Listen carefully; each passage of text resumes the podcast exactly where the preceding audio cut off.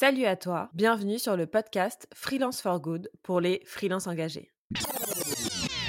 C'est la crise climatique et sociale. J'ai envie d'agir vite, mais franchement, comment faire? Alors moi j'adore mon métier de dev, j'adore être freelance, mais je sais vraiment pas comment m'y prendre pour trouver des missions à impact. Il y a un fossé entre mes convictions perso et ma vie pro. Je me sens vraiment pas alignée dans mon job. Pas de panique, on va essayer de t'aider à répondre à toutes ces questions et bien d'autres. Moi c'est Colline. Et moi c'est Charlotte. Nous sommes les cofondatrices de Social Déclic.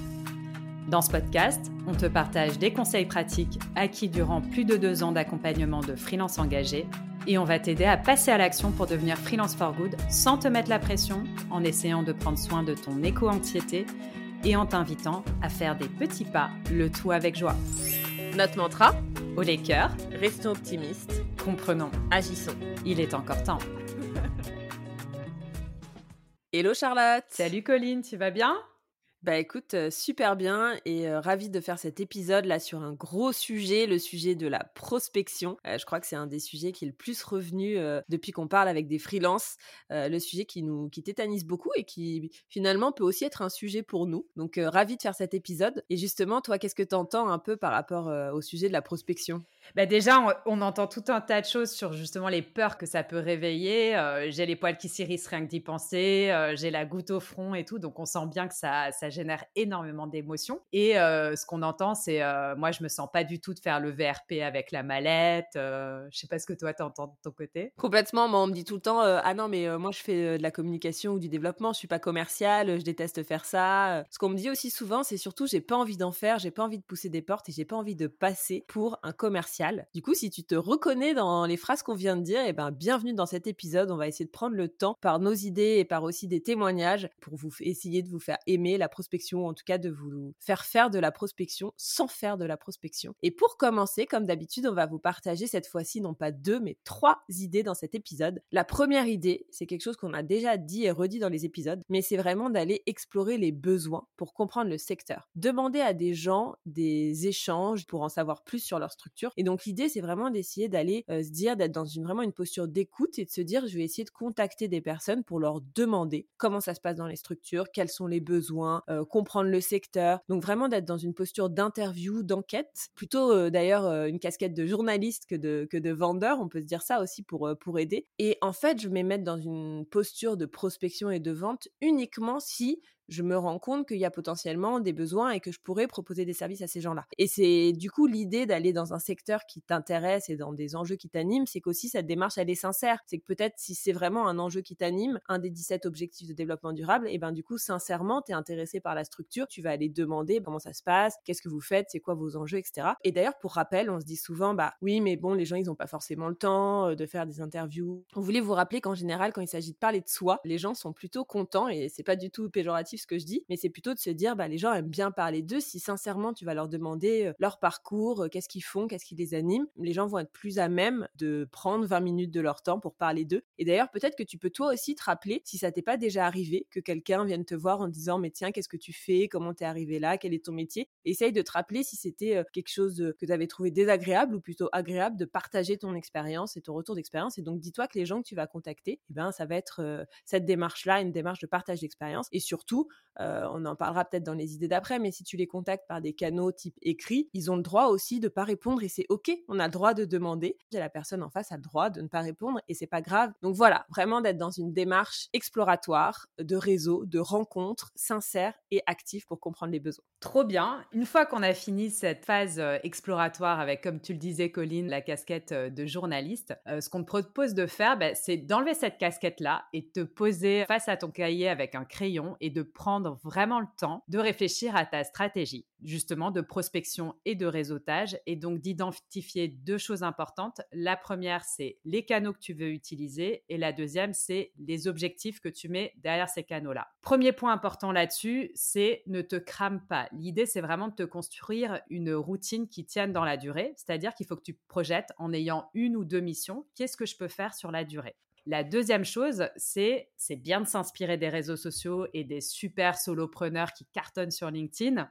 mais tu pourras pas faire tout comme eux et on est tous différents et t'as pas besoin de faire le même podcast que machin, la même newsletter que bidule. Tu auras ta façon de faire avec ta singularité, ta personnalité et tu ne pourras pas être partout sinon tu risques vraiment de te cramer. Donc tu peux effectivement faire un peu de veille sur les réseaux sociaux et plus globalement sur la toile, mais ne pars pas avec cette impression qu'il faut absolument faire tout super bien euh, sur euh, LinkedIn, Insta, avoir son podcast, avoir sa chaîne YouTube pour forcément trouver des missions. On connaît des, solopreneurs, des indépendants euh, qui n'utilisent pas LinkedIn ou qui l'utilisent pour faire des sollicitations one-to-one, mais qui sont assez peu visibles parce que ça correspond à leur personnalité. Et en fait, ça marche très bien parce que quand tu sollicites la bonne personne au bon moment avec le bon petit icebreaker, ça marche tout à fait.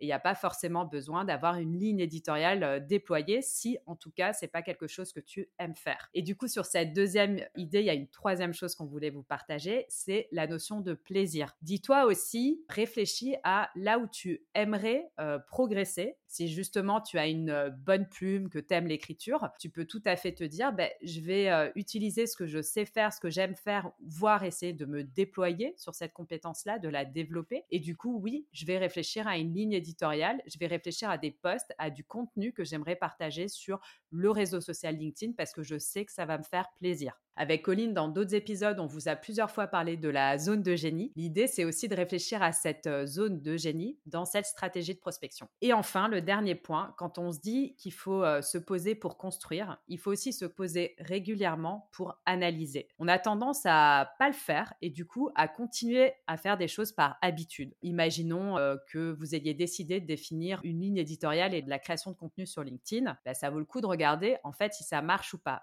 Et le fameux si ça marche ou pas, c'est pas des KPI qui boostent l'ego, genre le nombre de likes, c'est est-ce que tu as réussi à te faire identifier par les bonnes personnes grâce à ça? Et on peut avoir trois likes sur un post, mais avoir rebondi parce que dans les likes, il y a une personne qui correspond à ton prospect, que après tu l'as contacté en one-to-one et qu'en fait ça aboutit peut-être sur un échange constructif. En fait, c'est ça qu'il faut aller analyser. Donc, ça peut être pas mal aussi de se mettre dans son agenda, dans cette routine, une fois qu'on a construit sa stratégie, un temps d'analyse. Et un dernier point important, c'est les objectifs. On a tendance à toujours se mettre des objectifs de résultats et ça peut être assez cool et vous le découvrirez d'ailleurs, euh, je spoil pas, mais vous le découvrirez à travers un des témoignages qu'on va vous passer tout à l'heure, que les objectifs de moyens, ça peut être très bien, notamment au début, pour oser se lancer sans forcément se mettre la barre très haute, mais juste se dire j'essaye et je vois ce que ça donne. Donc ça, c'était la deuxième idée qu'on voulait vous partager. Vraiment identifier les canaux et les objectifs et prendre le temps d'analyser. Et après, on voulait faire un troisième zoom sur une idée importante sur laquelle on parle pas mal, hein, Colline, euh, pendant notre programme notamment. Euh, c'est le personal branding. Alors souvent, on associe le personal branding aux réseaux sociaux en se disant que euh, c'est forcément de la création de contenu. Mais c'est pas que ça. Le personal branding, c'est aussi tout simplement réfléchir à ce que tu as envie ou pas de partager de ton parcours, de ta personnalité, des causes qui te tiennent à cœur, de storyteller ton histoire, pourquoi tu as décidé d'être free, pourquoi tu as décidé d'être freelance for good? C'est toutes ces questions qui sont importantes et qui sont intéressantes à aller formaliser sur le papier pour ensuite le décliner, pourquoi pas sur les réseaux sociaux, mais aussi le décliner au travers d'un petit elevator pitch, donc une petite présentation rapide de toi que tu vas utiliser quand tu vas euh, participer à un événement, même si c'est de façon spontanée, avoir posé des éléments de langage clairs qui permettent de définir qui tu es et ce que tu fais et pourquoi tu es devenu freelance for good, c'est assez cool et ça veut pas forcément dire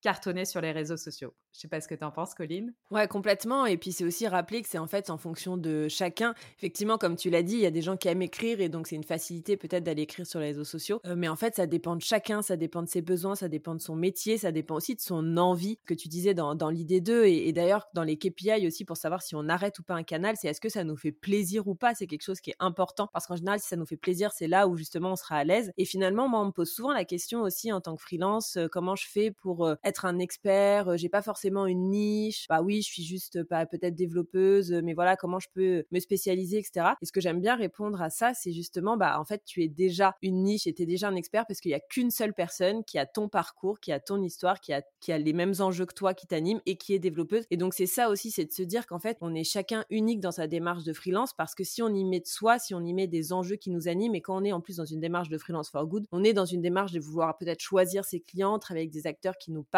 Et donc, déjà, tu es sur une sorte d'expertise parce qu'il n'y a qu'une seule personne qui euh, va avoir, voilà, comme je disais, ton parcours, les mêmes enjeux que toi et ton métier. Pour souligner tout ça, comme à chaque épisode, on vous propose des témoignages de gens qui sont vraiment passés par là, d'humains, de, de, femmes et d'hommes freelance qui sont passés par là. Et le premier témoignage qu'on vous partage, c'est le témoignage d'Anaïs qui va vous parler un peu son cheminement par rapport à la prospection. Salut Charlotte, euh, écoute moi c'est Anaïs, du coup je suis experte en marketing digital et responsable et euh, freelance depuis euh, 4 ans maintenant. En fait j'ai trois grands points qui m'ont complètement débloqué sur la prospection parce qu'au début j'étais euh, bloquée bloquée, j'osais pas contacter les gens.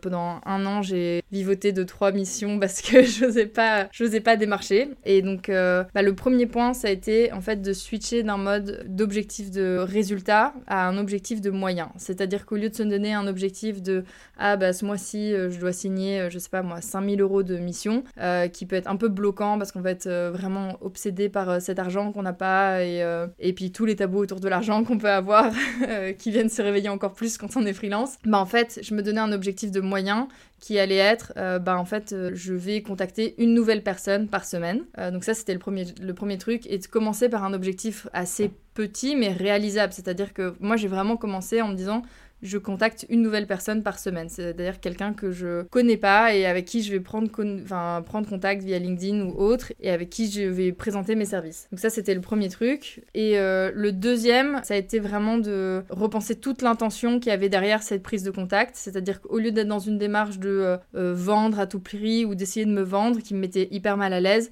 c'était plutôt d'être dans, de mettre une intention de, ok, comment est-ce que je peux aider cette, cette personne, cette entreprise dans leur stratégie de marketing, stratégie de communication. Et du coup, juste cette simple question de comment est-ce que je peux les aider, inverser complètement la, tendance. Et je me disais, bah en fait, mon objectif, c'est là, on va faire 30 minutes d'appel découverte. Bah, c'est que sur ces 30 minutes-là, euh, non seulement j'ai appris à découvrir la personne, son, projet et, euh, et comment est-ce que je peux l'aider, mais je lui ai déjà donné euh, des pistes de, d'amélioration et des conseils, etc. donc je suis déjà en train de l'aider dès le premier point de contact. Et ce qui rejoint mon troisième point et, et pour moi qui a vraiment complètement changé mon point de vue sur la prospection, et d'ailleurs aujourd'hui en fait j'aime bien faire de la prospection depuis que j'ai changé ça, c'est d'être dans une démarche de donner. Alors je fais pas du travail gratuit, mais c'est-à-dire que euh, moi j'estime que euh, bah, aujourd'hui, surtout spécialement en marketing, toutes les informations sont disponibles en ligne et euh, à une recherche près. Du coup, je n'hésite pas en fait quand je donne des conseils, quand je fais des recommandations stratégiques, etc., à, même donner euh, la, démarche complète de comment est-ce que je vais travailler et comment je prévois de le faire. Parce que j'ai pas un génie marketing en moi euh, qui fait que j'ai des stratégies innovantes et inédites. Mais surtout, c'est pas parce que la personne a, pas l'information qu'elle le fait pas aujourd'hui, mais c'est parce qu'elle a pas les compétences euh, forcément en interne ou le temps et que c'est pour ça qu'on travaille avec moi. Donc c'est vraiment, moi je donne le maximum d'informations dans mes devis en fait. je, je, je, donne même des recos, des ressources, des stratégies, enfin voilà. Et, et, ça marche assez bien. Et puis un dernier dernier point aussi, c'est euh, moi j'ai arrêté d'essayer de convaincre. Si la personne n'est pas convaincue qu'elle doit euh, travailler sur son marketing ou euh, de mes compétences sur ce sujet-là, bah en fait on va pas travailler ensemble. Alors c'est facile à dire aujourd'hui parce que j'ai assez de missions et j'ai ce choix de pouvoir choisir parmi mes clients. Mais honnêtement, ça fait un bien fou de ne plus essayer de convaincre les gens et d'être de plus sentir comme un peu un vendeur de tapis qui essaye de donner tous les arguments pour euh, et faire changer d'avis la personne. Pour moi, déjà, quelqu'un qui n'est pas convaincu par euh, le marketing responsable, par euh, l'impact environnemental et sociétal de ses actions, bah en fait, euh, c'est tout, on va pas travailler ensemble. Je vais pas essayer de te faire réveiller une conscience euh, écologique aujourd'hui. Donc, euh, et, même chose, s'il a pas réussi à être convaincu par euh, mes, mes compétences, bah, en fait, je sais que euh, derrière, ça va être plein de soucis parce que c'est quelqu'un qui sera pas dans la confiance. Et donc, pff, non, maintenant, je, je laisse tomber.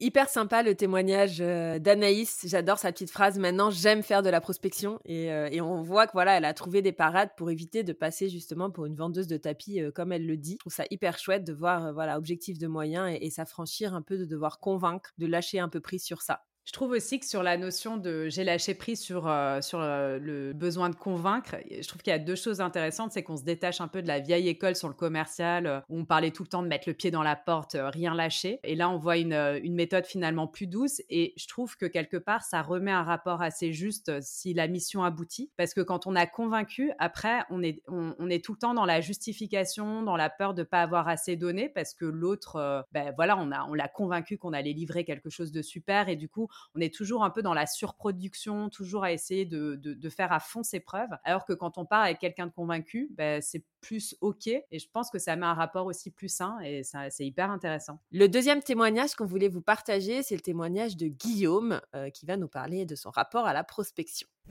Le mot prospection, pour moi, déjà, c'était un gros mot. C'était le truc qui, je pense, me faisait le plus peur quand je me suis lancé. Parce que ça me renvoyait à faire le commercial, quoi.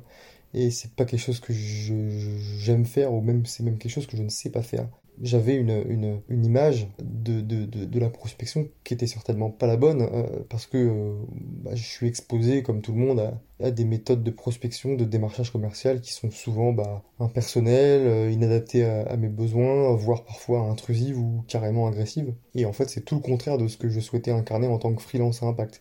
Lorsque j'ai lancé mon, activité de freelance à impact, du coup, j'ai choisi de faire de la prospection qui me ressemble en fait. Euh, comme je me sentais pas du tout aligné avec, avec les méthodes de, prospection que j'avais l'habitude de, voir ou auxquelles j'étais moi-même euh, confronté, euh, je me suis dit en fait, ce truc-là, faut que tu prennes du plaisir à le faire et il faut que ça soit aligné avec tes valeurs. Et du coup, la définition de ma méthode de prospection, en fait, elle a été intimement liée, intimement connectée à, à la définition de ma cible. Parce que moi, pour mon lancement, j'avais choisi de proposer mes services en priorité aux artisans et aux commerçants engagés euh, près, près de chez moi, donc à l'échelle très, très locale. De façon très concrète, j'ai choisi une zone de prospection, en fait, composée d'une dizaine de communes autour de chez moi. J'ai identifié euh, sur cette zone les commerçants, artisans à impact, mais aussi quelques structures un peu plus importantes, TPE, PME, et c'était à peu près 70, 70 structures. En fait, j'ai pris mon vélo et j'ai planifié des tournées pour aller directement rencontrer ces personnes dans leur boutique, dans leur commerce. Euh, je me sentais plus à l'aise en fait de me présenter euh, physiquement, en chair et en os, que de démarcher en ligne. Au moment où j'ai fait ça, mon offre, elle n'était pas tout à fait définie, ou en tout cas structuré. Et donc j'avais profité de ces tournées de prospection en fait pour euh, faire remplir sur une tablette un questionnaire sur Typeform qui était un petit peu à cheval entre une étude de marché et un questionnaire de prospection. Et d'ailleurs quand je me présentais en boutique, je présentais plutôt le côté étude de marché qui déjà rebutait un peu moins que, l'aspect euh, commercial. Ce questionnaire, en fait, il me permettait d'avoir un premier niveau de connaissance sur bah, les usages, les freins, euh, les besoins, les ressources euh, sur les outils digitaux pour ces, petits entrepreneurs. Et l'idée derrière, sur la base de cette connaissance de, de, leurs besoins et leurs usages, c'était de leur proposer alors pas à tout le monde, hein, pour les personnes pour qui c'était pertinent, un rendez-vous un petit peu plus long pour creuser les réponses qu'ils m'auraient apportées. Un point qui était euh, super important pour moi aussi, euh, c'était euh, le consentement. Sur ce point-là, en fait, je me suis beaucoup appuyé sur les conseils de, Thomas Burbidge, qui est lui-même freelance, qui avait fait une capsule euh, dans Social Déclic. Et, ses conseils ont été très très utiles pour ma prospection. Par exemple, bah, si une personne ne souhaitait pas me parler euh, ou avait tout simplement pas le temps de remplir mon formulaire, eh ben, pas de problème, euh, j'évitais toujours d'insister, je proposais de repasser plus tard ou bien d'envoyer le formulaire par mail. les rares refus nets que j'ai expérimentés, je les ai acceptés. C'est-à-dire que j'ai pas relancé ces personnes et je les ai même remerciés pour leur franchise. Et puis un autre point aussi, c'est que j'ai toujours été à l'écoute sur leurs besoins, leurs envies, et je les ai laissés parler en fait. Euh, j'ai toujours évité de parler de moi et de mes services, euh, en tout cas pas de façon proactive. J'ai toujours attendu que la question me soit posée pour éventuellement euh, voilà, décrire mon offre. Bah, on voit que la démarche de Guillaume est hyper intéressante, hyper originale. Là, on sort complètement des réseaux sociaux numériques, on est dans la vraie vie. Et, c'est hyper chouette de, voir ça. Et justement, ça fait un peu le lien avec le troisième témoignage, où là, c'est une stratégie assez différente de Camille Poirier, qui, elle, s'est plutôt tournée vers les réseaux numériques.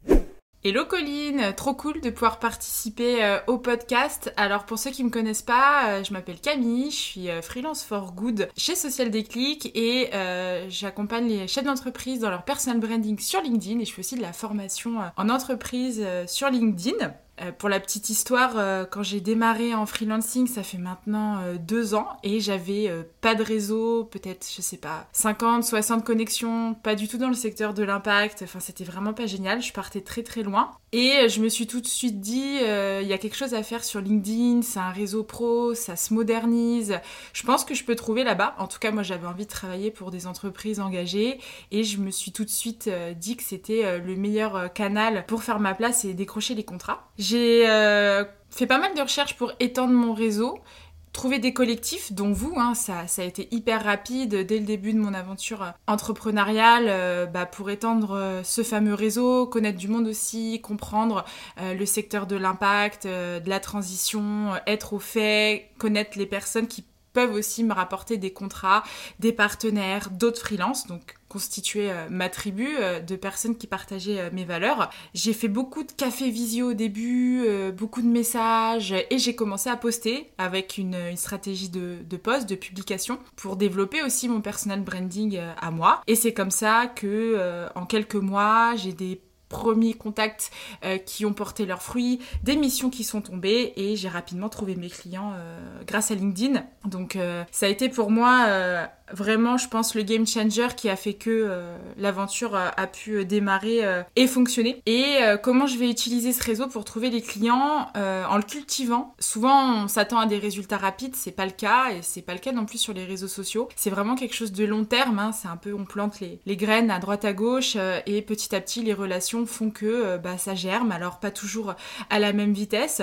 On peut très bien faire une rencontre au mois de décembre et potentiellement avoir quelque chose qui va arriver en septembre, en novembre ça peut être long, ça peut être court. Donc je le cultive. Ce que j'essaye de faire comme routine, euh, notamment sur LinkedIn, et ce que je conseille aussi à, tous de le faire, c'est euh, bah, déjà de poster, de prendre la parole sur le réseau pour euh, montrer qui on est, partager ses valeurs, montrer ses compétences, hein, créer son branding et, prendre sa place. Commenter, aller soutenir les autres aussi, pareil, hein, pour se faire connaître et utiliser la messagerie privée, rentrer en contact chaque semaine avec des nouvelles personnes que ce soit des clients potentiels, des clients idéaux, euh, des influenceurs, d'autres freelances qui peuvent aussi nous soutenir. Il faut pas euh, négliger l'apport d'affaires hein, qui fonctionne beaucoup. En tout cas, moi j'ai énormément de missions comme ça parce que je connaissais un tel qui m'avait recommandé. C'est le tissu, hein, la toile d'araignée qu'on va tisser au fur et à mesure et de l'entretenir. C'est souvent comme ça qu'on a des opportunités et euh, bah, sortir du virtuel et d'aller aussi en présentiel pour rencontrer les gens dans la vraie vie, comme on peut le faire d'ailleurs avec les apéros qu'on peut organiser dans les régions grâce à Social Déclic. Donc euh, voilà, je dirais que les réseaux sociaux aujourd'hui c'est génial pour trouver des clients, mais ça demande quand même du travail euh, et de l'entretien.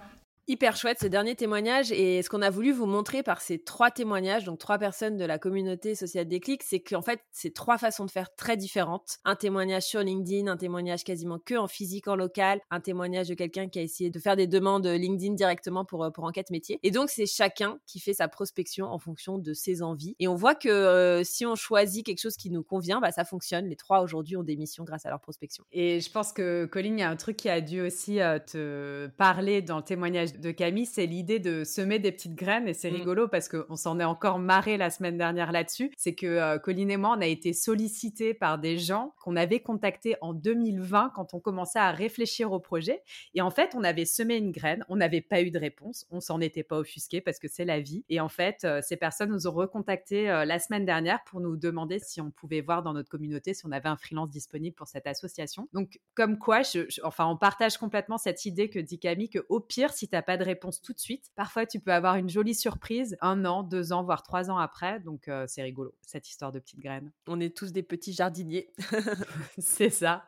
Du coup, comme d'habitude, on va passer à la partie action parce que pour être un bon jardinier, bah, il faut passer à l'action et on va vous proposer euh, trois, trois choses que vous pouvez mettre en place dans les, dans les prochaines euh, semaines pour prospecter sans prospecter. Première action qu'on vous propose, c'est pour partir en investigation, pour partir interviewer des structures à impact qui vous inspirent. Ne pas y aller euh, sans préparation parce qu'en fait, euh, bah, pris par l'échange, on peut oublier de poser vraiment des questions cruciales. Donc, euh, le mieux, c'est de se préparer une petite trame d'interview avec une dizaine de questions découvertes pour comprendre la structure, pour comprendre les besoins par rapport à votre métier et puis peut-être aussi euh, quelques informations sur euh, les priorités, le budget si à un moment ça, ça se pose. Après, improviser aussi euh, en fonction de la personne que vous avez en face. Mais cette petite trame vous aidera autant pour des visio-cafés à distance où vous pouvez l'avoir carrément sous les yeux, ou même un visio-café, ou même, pardon, un café dans la vraie vie. L'avoir bien en tête pour pas oublier de questions, c'est hyper important. La deuxième action qu'on voulait vous partager, et là on va vous référer à l'épisode l'épisode 6 si tu ne l'as pas écouté, c'est de dompter ton syndrome de l'imposteur pour pas qu'il t'empêche de passer à l'action et du coup de le dompter en te fixant notamment des objectifs de moyens. On l'a vu dans le témoignage d'Anaïs, elle s'est dit au tout début un petit moyen, je vais essayer de contacter une nouvelle personne par semaine. C'est quelque chose qui paraît plus atteignable que de dire je vais essayer de remporter trois contrats ce mois-ci. Euh, donc vraiment, enlève-toi, enfin dompte-toi de ce syndrome de mais qui je suis pour contacter cette personne, pourquoi moi, qu'est-ce que je peux faire,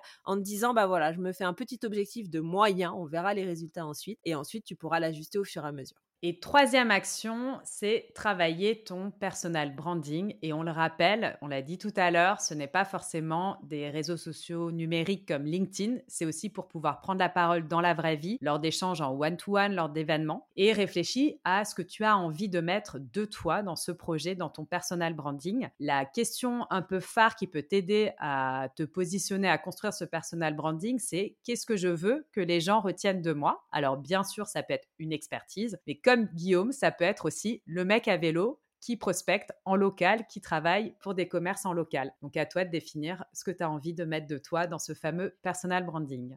Et pour terminer cet épisode sur faire de la prospection sans faire de la prospection, comme d'habitude, on vous propose un petit instant ressources. La première ressource qu'on voulait vous partager, c'est justement Guillaume qui en a parlé dans son témoignage. C'est un article qu'on a écrit suite à une capsule qu'on a fait sur la prospection consentie avec Thomas Burbidge, où il explique comment tu peux appliquer une prospection qui est consentie euh, pour ne pas justement avoir l'impression d'aller mettre le pied dans la porte, justement où là on est sur un peu un principe de non-consentement assez fort. Euh, mais c'est de se dire comment on peut rentrer en contact et rencontrer des gens avec le consentement mutuel euh, de la personne avec qui tu vas échanger et bien sûr ton propre consentement. Deuxième ressource, et si tu es là, c'est que tu apprécies le média podcast, donc on va te proposer un podcast, euh, celui de Tribu 1D d'Alexis, hyper intéressant et plein de contenu pour euh, justement les freelances euh, qui se lancent et qui veulent développer leur business. Et la troisième ressource, c'est la ressource de Clémence. Elle avait justement un blocage un peu au démarrage pour prendre contact avec euh, des structures. Elle avait un peu ce syndrome de l'imposteur. Elle se disait, mais moi, je suis qui pour aller demander du temps à des gens? Elle avait, du mal aussi à demander de l'aide finalement. Elle avait l'impression d'être vraiment demandeuse d'aide. Elle voulait pas déranger. Et, euh, elle a fait un travail, bah, notamment avec le programme social déclic sur ça. Et aujourd'hui, voilà, elle se dit qu'elle se sent euh, plus confiante parce qu'elle a réussi à faire quelques échanges avec, avec des structures et à soigner son syndrome de l'imposteur. Et d'ailleurs, depuis cette vidéo, Clémence, elle est en mission euh, à temps plein pour une structure euh, publique justement. Voilà, vous êtes euh, maintenant paré de ressources et de propositions d'action pour prospecter en demandant bien sûr le consentement de l'autre, en prenant du plaisir, en testant, en étant en mesure d'arrêter si ça marche pas et sans se mettre la pression avec des objectifs de résultats. Et si vous avez d'ailleurs toujours un petit doute et si vous dites oui, mais moi j'ai encore un peu peur, etc. Honnêtement, prenez un Calendly avec Charlotte ou moi. On aime bien aussi vous aider à dépasser un peu euh, ces blocages, à vous faire sortir un petit peu de votre zone de confort. N'hésitez pas à nous contacter. On a différents liens sur notre site, vous devriez trouver. Et franchement, on se prend 30 minutes pour en discuter, pour essayer de vous dénouer un peu euh, ces nœuds-là. Parce que euh, voilà, vous avez votre place en tant que freelance. Si c'est quelque chose que vous avez envie de faire, si vous avez envie de mettre de l'impact dans vos missions, devenez freelance for good et prospectez des acteurs de l'économie sociale et solidaire des acteurs impact parce qu'ils ont aussi besoin de talents comme vous. On espère que vous avez passé un bon épisode et on vous retrouve du coup pour le prochain épisode, l'épisode 8. À très bientôt alors on espère que tu repars avec des bonnes ondes et l'envie d'agir et nous on revient rapidement pour un nouvel épisode. N'hésite pas à t'abonner et à nous recommander à tes amis freelance pour continuer à se serrer les coudes et n'oublie pas, tu n'es pas seul. Le mouvement Freelance for Good est en marche.